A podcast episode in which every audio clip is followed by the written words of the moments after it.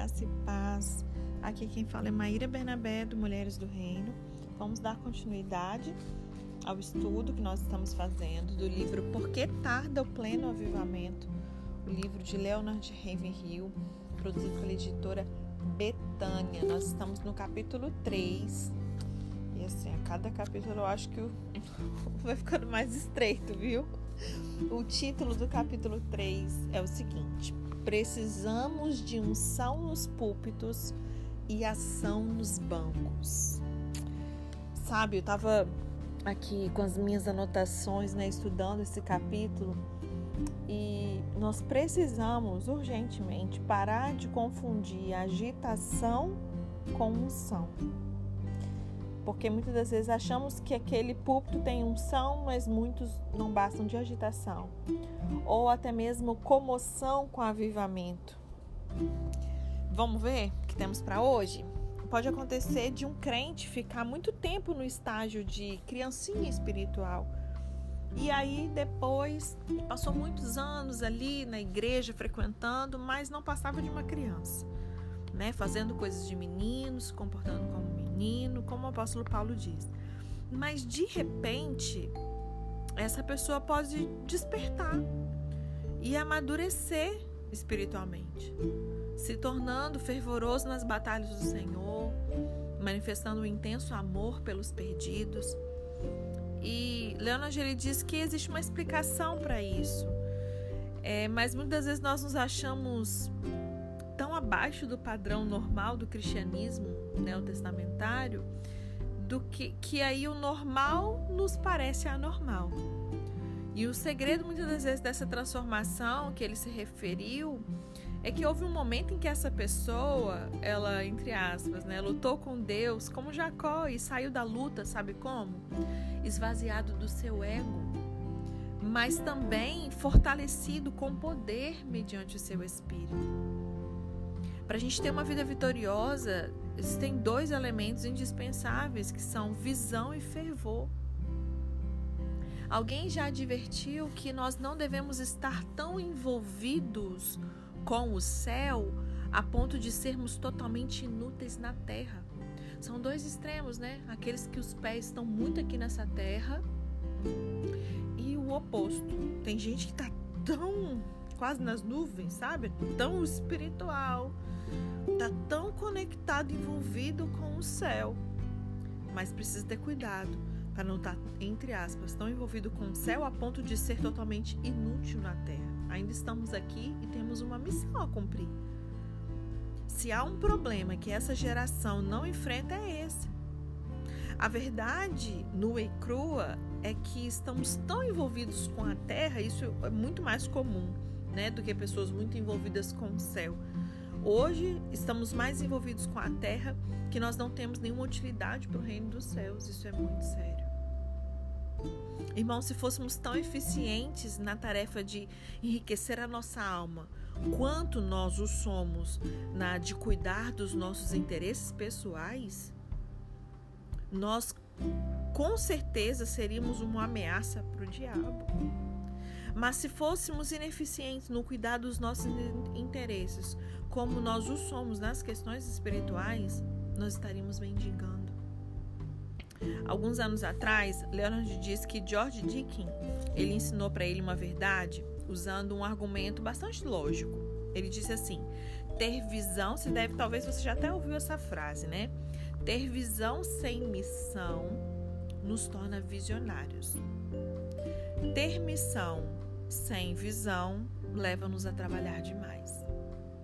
Ter visão e missão faz de nós missionários. E é mesmo. Isaías, ele teve uma visão, né, no ano da morte do rei Uzias, lembram?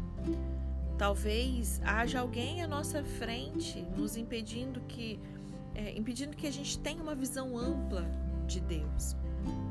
O preço a ser pago pelo crescimento espiritual é bastante elevado e às vezes também é doloroso. Se eu não dissesse sempre, né? Não só às vezes.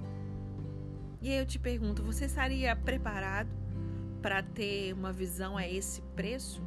Como, por exemplo, a perda de um amigo ou da sua carreira? Para essa transformação de alma, não se oferecem descontos especiais, não tem concessão. Se alguém deseja apenas ser salvo, santificado e só, não tem lugar para ele nessas fileiras do Senhor.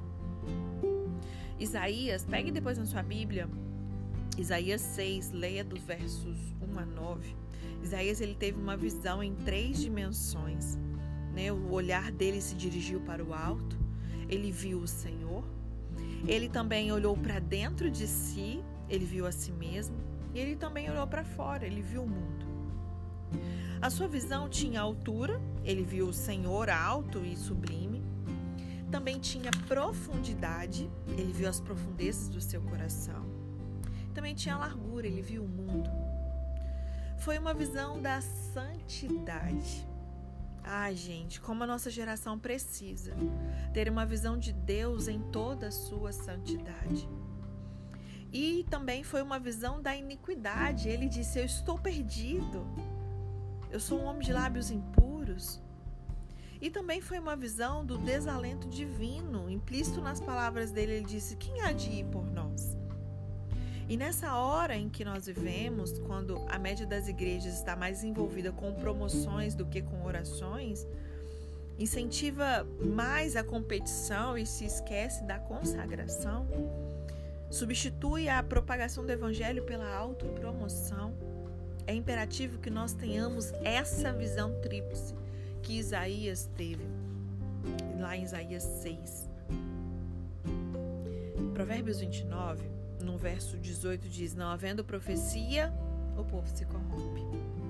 E não havendo paixão pelas almas, a igreja perece, mesmo que ela esteja lotada todos os domingos. Certo pregador, conhecido no mundo inteiro e que tem sido poderosamente usado por Deus nos últimos anos para promover avivamento, que são bem diferentes das cruzadas de evangelismo em massa, ele me contou também que teve uma visão semelhante. E eu ainda me recordo da expressão de temor com que ele me falou, que não sabia ao certo se ele estava tendo uma visão ou um sonho. Meio que como Paulo, se estava no corpo ou fora do corpo, não sei, né? Mas ele disse que enxergava uma enorme multidão num profundo abismo, todo cercado de fogo, presa no, entre aspas, manicômio, do universo, que é o inferno. E aí depois disso esse homem ele nunca mais foi o mesmo. E nem poderia, né? E aí, uma das perguntas que Leonardo nos faz, né? Já tivemos várias coisas para meditar até agora. Eu acabei não pontuando assim, ponto a ponto, mas creio que, né, apesar é, de termos sim igrejas diferentes do que a gente está lendo aqui, óbvio que, como eu falei ontem, ele fala de uma maneira generalizada e nós sabemos que isso é realidade sim, atualmente, mesmo esse livro não tendo sido escrito agora, né, nós precisamos sim de unção nos púlpitos e ação nos bancos. Às vezes tem unção no púlpito, mas não tem ação nos bancos. Às vezes não tem unção no púlpito e não tem ação nos bancos e por aí vai. Né? Como eu disse no começo, parar de confundir agitação com unção, comoção com avivamento. Precisamos de visão e fervor. Precisamos nos envolver sim com o céu, mas nos lembrarmos que nós precisamos trazer a realidade do reino de Deus que é no céu, aqui nessa terra. Não podemos ser inúteis aqui.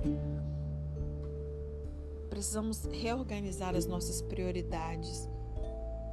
Precisamos ter visão, ter missão e precisamos ter visão aqui desse, dessa, dessa situação como Isaías 6, nessa visão tríplice aqui que ele teve e ele nos pergunta assim: será que Deus, até compartilhando dessa visão que esse evangelista é, compartilhou com ele aqui, né, com muito temor, será que Deus poderia nos confiar uma revelação tão grandiosa? Será que nós já passamos pela escola da oração e do sofrimento para que o nosso espírito esteja preparado para suportar uma visão tão atordoante quanto essa que ele teve? Feliz é aquele a quem Deus pode comunicar essa visão. Ninguém vai além da visão que tem. Ter uma mentalidade espiritual é ter gozo e paz. Mas se nós pararmos para pensar em estatísticas, a gente pode ficar bem preocupado. Olha os dados que ele traz aqui pra gente. Obviamente, como esse livro foi escrito há muitos anos atrás, os dados já estão, né, bem diferentes desse, mas eu imagino que a situação deve ter piorado. Então, se aqui a gente já ficaria chocado, imagina se a gente atualizar esses números, né? E ele diz assim: vê se não dá vontade de chorar. No Japão, o governo da nação afirma que a população já passa na casa de 120 milhões e está crescendo ao ritmo de 1 milhão e 100 mil pessoas por ano. Isso quer dizer que o número de não convertidos aumentou em 5 milhões nos últimos 5 anos. Coloque esse dado aí na sua listinha de oração. Se você ouve isso aqui, homem e mulher do reino que está me ouvindo, isso não mexe o seu coração, se você não, seu coração não pesa, eu te convido a rever o seu momento de intimidade com o Senhor. Vamos aos dados da Coreia? Coreia, a população desse país na, na ocasião era de cerca de 42 milhões de pessoas, constituídas em grande parte de refugiados, flagelados, famintos. A Índia, a Índia há milhões e milhões de pessoas no Vale da Sombra da Morte. Oriente Médio, aí há mais de um milhão de refugiados árabes. Europa, nesse continente, até alguns anos atrás, existiam cerca de 11 milhões de refugiados políticos e indivíduos que, devido à guerra, se achavam distantes da sua pátria. Que situação triste. A China, em Hong Kong, também há milhões de refugiados que escaparam da China comunista e que vivem em condições de miséria. E para aumentar a nossa responsabilidade, basta lembrar que há cerca de 20 milhões de judeus, 350 milhões de muçulmanos, 200 milhões de budistas, 350 milhões de confucionistas e taoístas, 500 milhões de hindus, 100 milhões de shintoístas e milhões e milhões de adeptos de outras seitas pelos quais Cristo morreu e que eles ainda não receberam a mensagem do Evangelho. Até mesmo nos Estados Unidos, existe em torno de 50 milhões de jovens com menos de 21 anos que não estão recebendo ensinamentos de Deus. E cerca de 10 mil cidades de pequeno porte onde não há nenhum templo evangélico protestante. E nós estamos falando de uma nação que foi gerada, né? ela nasceu desse berço. Nós vamos falar sobre isso, né? De, de países que teve essa formação protestante, como Estados Unidos e tudo mais, a gente vai falar isso daqui a pouquinho. É, quase um milhão de pessoas morrem sem Cristo semanalmente em todo o mundo. Pensa, isso não significa nada para você. Nós precisamos acabar com a nossa religião sintética. Uma situação dessas revela a falta de unção nos púlpitos, sim, e falta de ação nos bancos, sim. O fato é que hoje não se prega mais o evangelho com o mesmo fervor de antes.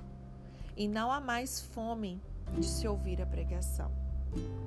Basta um rios do Instagram com uma mensagem assim, bem aguinha com açúcar, onde pecados não são confrontados, mudança de vida não é exigida, porque Deus é amor, estamos na, na dispensação da graça, está tudo bem, Deus te entende, Deus ama todo mundo.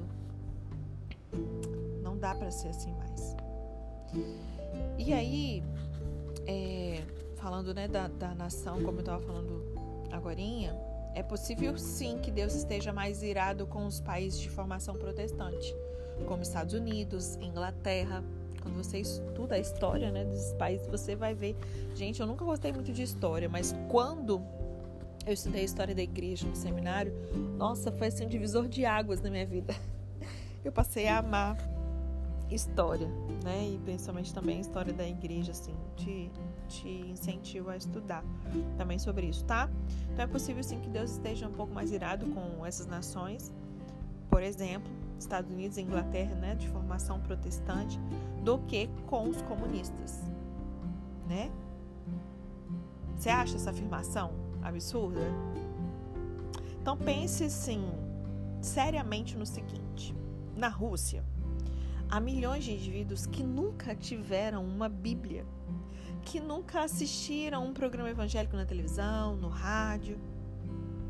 Se pudessem ir a uma igreja, eles iriam de bom grado Talvez estejam equivocados aqueles que oram no sentido de que os perdidos têm uma visão do inferno para que eles se arrependam. Pode ser que eles precisem mais é de uma visão do Calvário, do Salvador sofrendo, a estar com eles para que eles se arrependam. Por que iriam querer perecer depois de visualizarem o Calvário? Contam-se que William Booth, fundador do Exército de Salvação, ele costumava dizer que se pudesse, ele gostaria de proporcionar aos seus soldados, no fim do curso, a oportunidade de passarem 24 horas espiando para dentro do inferno, para que eles contemplassem o eterno tormento que ali impera. As igrejas fundamentalistas, elas precisam de uma visão dessas. E quem mais precisa são os eloquentes e orgulhosos evangelistas. Houve certa vez um criminoso chamado Charlie Peace. Ele não tinha respeito nem pelas leis de Deus, nem pela lei dos, lei dos homens. Mas afinal, um dia ele foi preso, condenado à morte. E no dia da execução dele, ele foi levado ao corredor da morte na penitenciária na Inglaterra. E à sua frente ia o capelão da prisão, lendo versículos da Bíblia em voz alta. Aquela voz assim, meio monótona, né? Meio desinteressada. E aí o criminoso tocou ali no ombro dele, né? E indagou o que, que ele estava lendo. E aí o, o sacerdote disse: O conforto da religião. Era o título do que ele estava lendo. E Charlie Peace ficou chocado de ver como ele lia aqueles textos acerca do inferno de uma maneira tão mecânica. Como alguém podia ser tão frio a ponto de conduzir outro para a forca sem emoção alguma, lendo-lhe palavras sobre um abismo profundo no qual o condenado estava prestes ali a tombar? Será que aquele pregador cria de fato que existe o fogo eterno? Que arde incessantemente e nunca consome as suas vítimas, já que ele lia tudo sem ao menos estremecer? Seria humano o indivíduo capaz de dizer a outro friamente: Você estará morrendo eternamente sem nunca conhecer o alívio que a morte poderia lhe dar? E aquilo foi demais para esse homem. E ele se pôs a pregar. Olha só, para a gente finalizar o nosso estudo de hoje, eu vou ler o sermão que ele pregou, pregou no próprio instante em que ele caminhava para o inferno. Oh meu Deus, ele disse: se dirigindo ao capelão: Senhor, se eu acreditasse nisso que você e a igreja dizem crer, andaria por toda a Inglaterra só para salvar uma alma. E se preciso fosse, eu iria de joelhos, mesmo que a superfície dela fosse recoberta de cacos de vidro. E eu acharia que teria valido a pena. Uau, ele entendeu. Irmão, a igreja perdeu esse fogo do Espírito Santo. E por causa disso, a humanidade vai para o fogo do inferno. Não se prega mais sobre o inferno, né? Nos púlpitos. Nós precisamos urgentemente ter uma visão do Deus Santo. Deus, né, dentre os seus vários atributos, o caráter de Deus, ele é essencialmente santo apesar dos outros atributos, né? Ele é onipresente, onipotente, mas os querubins, por exemplo, quando a gente olha os registros na palavra de Deus, eles não estavam clamando onipotente, onipotente é o Senhor. Nem diziam onipresente, onipresente é o Senhor. O clamor deles era santo, santo, santo. Nós precisamos deixar que o amplo conceito desse termo hebraico que ele penetre na nossa alma. Se faço a minha cama no mais profundo abismo, lá estás também. Se tomo as asas da alvorada, ele está lá. Nessa vida temporal, Deus nos cerca por todos os lados e Ele mesmo, o Deus do qual não se pode fugir, Ele nos aguarda na eternidade. É melhor procurarmos ter paz com Ele aqui e nos posicionarmos no centro da Sua vontade agora. E um bom estímulo para nossa alma seria nós permanecermos trementes na presença desse Deus Santo todos os dias, não só nos dias de culto, não só na semana que você está na escala, né? Mas que isso seja uma constante. Eu costumo dizer que a consciência da presença de Deus e dessa essência, desse caráter de que Ele é santo, Ele é santo. Às vezes, é, estudando esse livro, eu já compartilhei aqui, acho que no dia da chamada ou no primeiro dia, eu comentei a dificuldade que eu tive é, a primeira vez que eu fui ler esse livro eu tive muita dificuldade de sair dos dois primeiros capítulos, porque eu era tremendamente revirada por dentro. E eu fico olhando, relendo agora de novo, estudando com vocês, eu fico pensando assim: será que a gente aprendeu? Será que nós entendemos o que é santidade? Será que nós entendemos essa essência de que Deus é santo? Que o meu e seu coração seja enchido de um temor e tremor por esse Deus que nós dizemos servir. Que a gente se esmere um pouco mais para nos esvaziar, para diminuir, para que ele cresça. Descer a casa do oleiro, permitir sermos esvaziados de tudo, de absolutamente tudo, para que ele, somente ele, seja tudo em todos e em nós. Que nós tenhamos esse amor, essa reverência, essa adoração, que de fato tem um livro até que eu queria estudar com vocês também uma outra ocasião, que é o Caçadores de Deus, né? Que a gente seja esses caçadores, sabe? Que haja um imã, que a gente não consiga sair dessa presença, que a gente se derrame em lágrimas, em oração e às vezes, como falamos ontem, quando não nos faltar palavras, com gemidos inexprimíveis nós tenhamos experiências únicas com esse Deus no secreto, no nosso quarto, mas que isso seja evidenciado para quando a gente se levanta e sai para fora das quatro paredes da nossa casa, do nosso lar, da igreja, no trabalho, na sociedade, onde quer que Deus nos leve. Amém? Deus abençoe e até amanhã.